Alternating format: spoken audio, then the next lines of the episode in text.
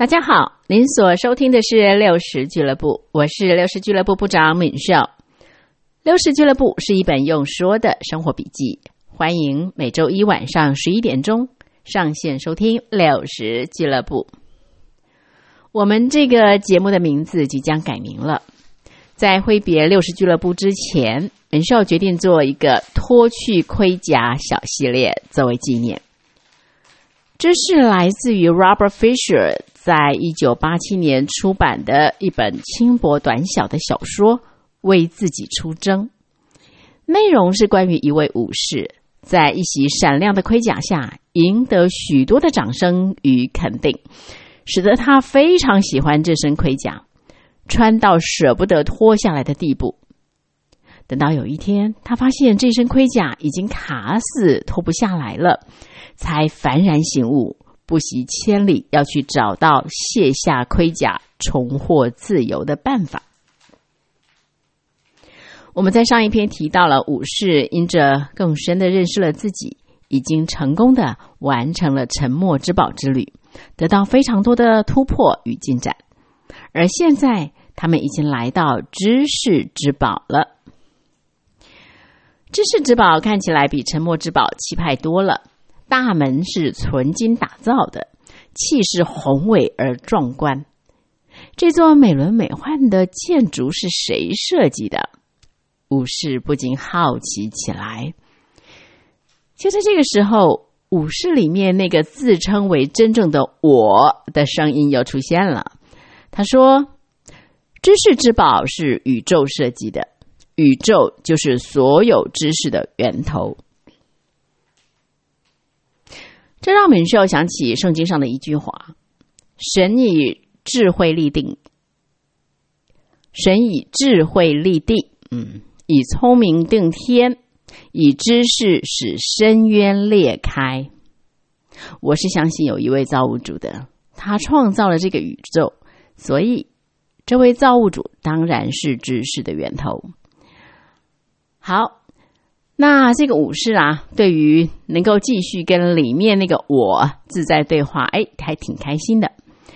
那就在他掏出钥匙要打开大门的时候，他转头问 Rebecca 跟松鼠：“是不是跟上次一样要先离开呀？”Rebecca 说：“哦，不不不，沉默要独自一人，知识可是属于大家的。”好，他们三个走进了城堡。哎呀！伸手不见五指，居然是一片深层的黑暗，只能摸索着前进。突然听到松鼠呼唤的声音：“你们来看！”武士慢慢的摸着过去，发现，在微弱的光线下，有着一块发亮的碑文，上面写着：“知识为指引前路之光。”知识为指引前路之光。武士心里想：“哦，我宁可要一只火把比较实际吧。”哎，这个时候里面那个我说话了，他说：“这句话的意思是，知道的越多，你的周围就会越明亮。”武士说：“嗯，我相信你是对的。”哎，这话才一出口，房间就亮了一些。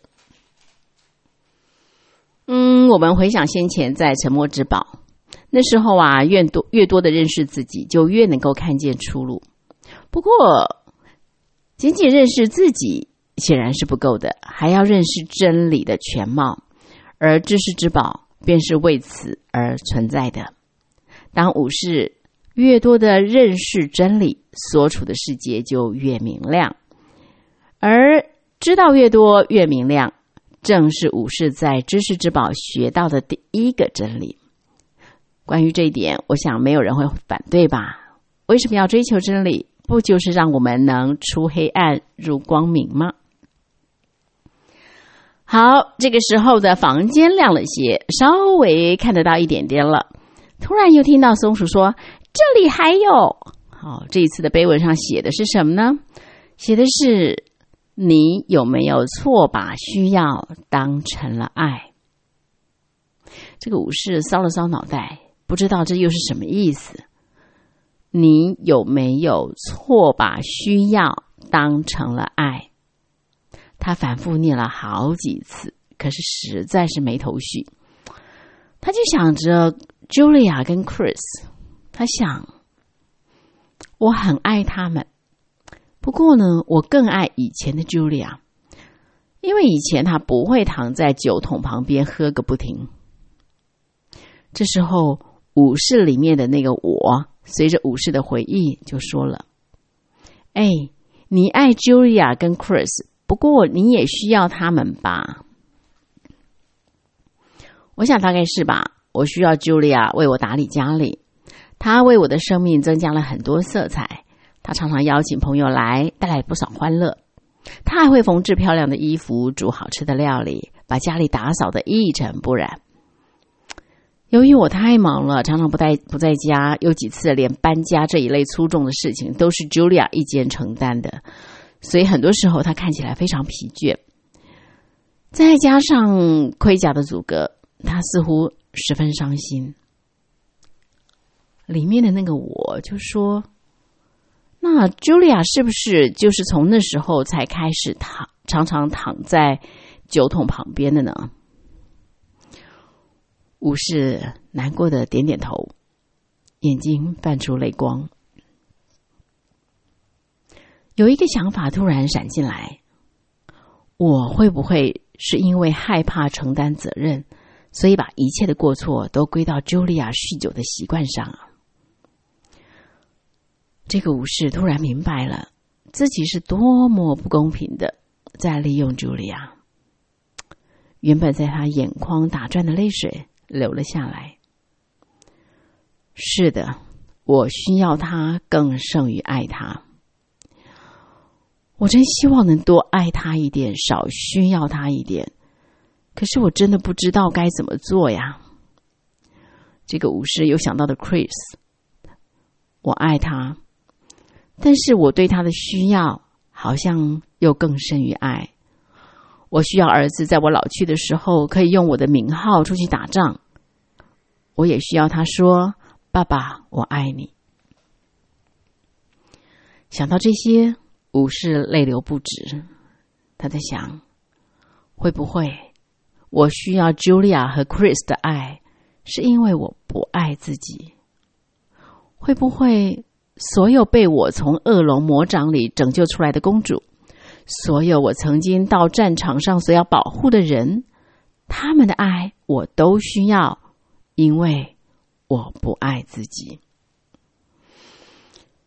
随着越来越多的情绪从武士的心中流泻出来，他似乎也越来越明白一件事，就是如果我不爱自己，我也没有能力爱别人，而且我对别人的需要会变成一种障碍。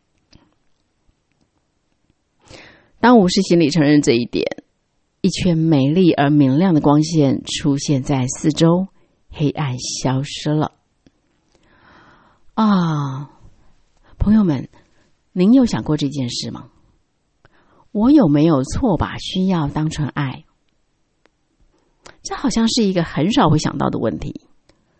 经过碑文的提醒，的确会发现，我们有可能常常会把对一个人的需要误以为是爱。当我们感觉对某些人是。是爱。当我们对一个人说“我爱你”的时候，也许真相是我需要你，而未必是我爱你。如果错把需要当成爱，这种爱常常是带着条件的，是很索取、很 demanding 的。举例来说，有人娶老婆是娶保姆兼帮佣。有人嫁老公是嫁提款机兼司机，在这样的动机下的婚姻，表面上说我爱你，真正的意思是我需要你，我需要你来成为我的什么，或是我需要你来帮我实现什么。这不是真正的爱，真正的爱是不带条件的。如果带着条件，那就是索取，而不是爱了。夫妻如此，亲子又何尝不是呢？我们是真的爱爸爸妈妈，还是爱他们在经济或生活上的资源呢？我们是真的爱儿女，还是爱他们可以让我们不孤单，让我们在人的面前有炫耀的条件呢？不过，爱跟需要中间的差别，如果仅止于此的话，那错把需要当成爱，其实也没什么大不了的。问题是没那么简单。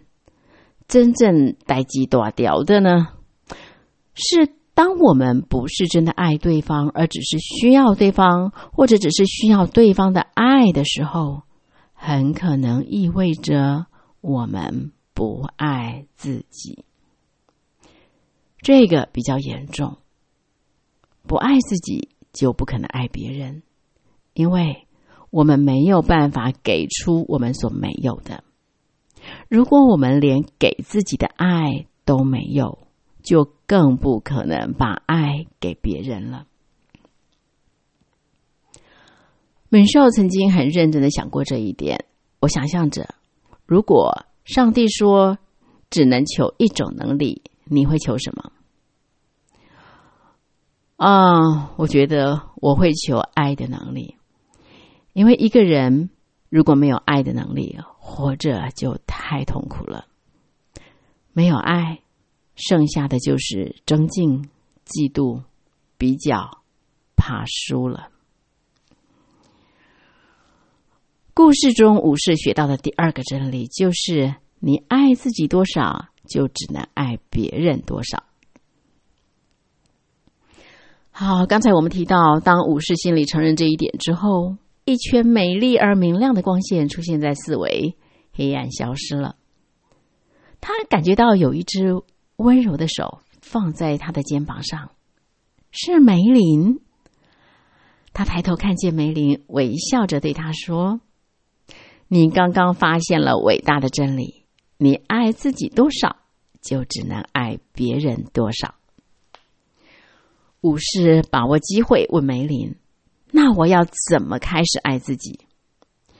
梅林说：“打从你知道这些你所知道的，你就已经开始爱自己了。”武士很沮丧的说：“我知道，我知道，我是个傻瓜。”不，你知道真理，真理就是爱。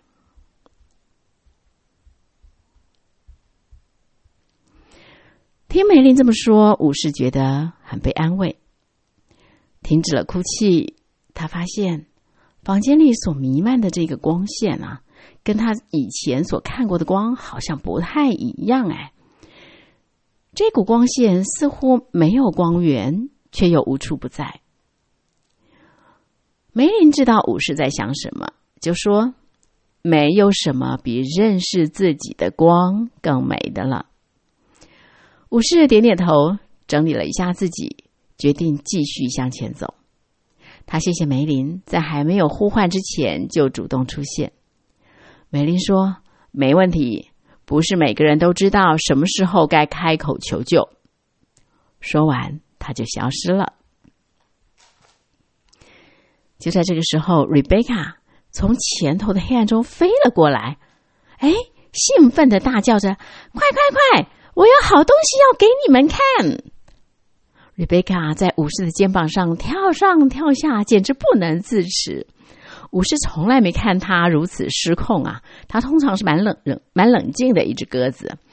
这瑞贝卡领着他跟松鼠来到了一面大镜子前，你们看，就是这个。他吱吱喳喳大声叫着，眼睛兴奋的发亮啊！武士看了之后非常失望，不过就是一面破镜子。他反而催促着说：“别耽搁了，我们赶快往前走吧。”不过呢，这瑞贝卡非常坚持，这不是普通的镜子。这面镜子不会照出你看起来的样子，会照出你真正的样子啦。这句话倒是吸引了武士的注意力，只是他没什么兴趣，因为他向来不喜欢照镜子。但是这一次呢，拗不过瑞贝卡，她很不情愿的就站在镜子前。很奇怪的是，她并没有看到那个脸上挂着大鼻子、一脸抑郁、脖子以下都包在盔甲里的人。她看见的竟然是一个活力充沛、十分迷人的人，而且一双眼睛闪耀着满满的热情和爱。这是谁呀？他脱口发问。松鼠说：“这是你。”巫师说：“你们被骗了，这面镜子是假的，我长得不是这样。”武士里面的那个我，哎，发表看法了。你现在看到的是真正的你，就是那个躲在盔甲底下的你。武士更仔细的看着镜子。上下打量，他更确定了，不可能，这个人简直是个完美的样本，而且他脸上的神情是这么美丽，这么天真。那个我说，那就是你的潜能，美丽、纯真，而且完美。武士说，如果我的潜能是这样，那在我实现潜能的路上，肯定是发生什么可怕的事。那个我说：“没错，你在你自己跟你真正的感觉之间放置了一套隐形的盔甲。日积月累之后，这套盔甲出现了形貌，变成了永久的装置。”听到这个说法，好像值得我们停下来想一想。武士穿着一身闪亮亮的盔甲，本来是。自以为傲，十分自豪的。可是没想到穿的太久了，就脱不下来了。武士里面的那个我告诉武士，这套盔甲其实起源的比他自以为的更早。打从他开始拒绝，或是压抑，或是不承认自己的感觉开始，一个隐形的盔甲已经在慢慢形成了。经过长时间的累积，看不见的盔甲也化为具体可见的盔甲了。就这个故事来说，这个说法不免有些夸张，可是套用在我们的实际生活，不但不夸张，而且非常写实。我们每个人在面对这个世界的时候，也许或多或少都戴着面具。这些面具让我们活得非常不自在，非常不实在。可是戴的太久，好像就很难卸下了。至于为什么会戴着这些面具呢？在一开始的时候，我们没有真实面对自己的感觉，的确是原因之一。我们从小到大，没有人教过我们如何感觉自己的感觉，如何标明自己的感觉。以及如何表达自己的感觉。相反的，小时候我们常常不被允许表达自己的感觉。跌倒了，就有人说不要哭；考试考坏了，心情不好，就有人说：“哎呦，这么小的挫折算什么？”亲人过世，悲伤难忍，就有人说：“别哭了，这位亲友的在天之灵也不希望你哭。”反正啊，表达情绪是不被鼓励的。久而久之，我们感觉不到自己的感觉，一部分的盔甲就这样慢慢的形成了。回到故事，武士呢听了他的我的看法评论之后，就回答说：“嗯，也许我是真的隐藏了我自己的感觉。”可是话说回来，我总不能想说什么就说什么，想做什么就做什么呀？这样没有人会喜欢我的。武士还没有说完就停住了，因为他明白了一件事：原来我这一生总是在努力的让别人喜欢我。他想到所有打过的仗、杀过的龙、救过的公主，一切的一切。都是为了要证明他是一个心地好、很善良又充满爱的人。但是事实上，他根本不需要证明什么。他本来就心地好，很善良，又充满爱呀。武士非常懊恼：“天哪，我浪费了一辈子。”那个我很快的回应他说：“没有，你并没有浪费时间，你本来就需要时间来学习现在所学到的这些。”武士再一次盯着镜子看，他看到镜中和他对望的是仁慈、爱、热情、智慧，还有无私。他现在懂了，如果想要拥有这些特质的话，他只要收回这些特质就行了，因为这些特质本来就是他所拥有的。一想到这里。美丽的光芒又再度亮起，比先前更加明亮，照耀了整个房间。武士这时候才发现，偌大的城堡城堡里居然只有一间巨大的房间。那个我就说话了：“这是一定的，因为真正的知识并不分类，所有的知识都源自同一个真理。”门少看到这句话。真要说与我心有戚戚焉呐！我自己有一句名言，就是“天下道理皆一”。真的，物理学跟心理学相通，心理学跟经济学相通，人世间所有的学问都是相通的。因为我也相信，所有的知识都源自同一个真理。亲爱的朋友们。武士三人行在知识之宝走了一半，他们了解到生命中的黑暗需要真理的光来照耀。武士甚至看见了他的本相，那个躲在盔甲下真正的武士，居然是如此美丽、天真、完美。不知道朋友们，您是否也能看见真实的自己呢？接下来，武士在知识之宝还会有什么想象不到的发现跟突破吗？咱们下回分享。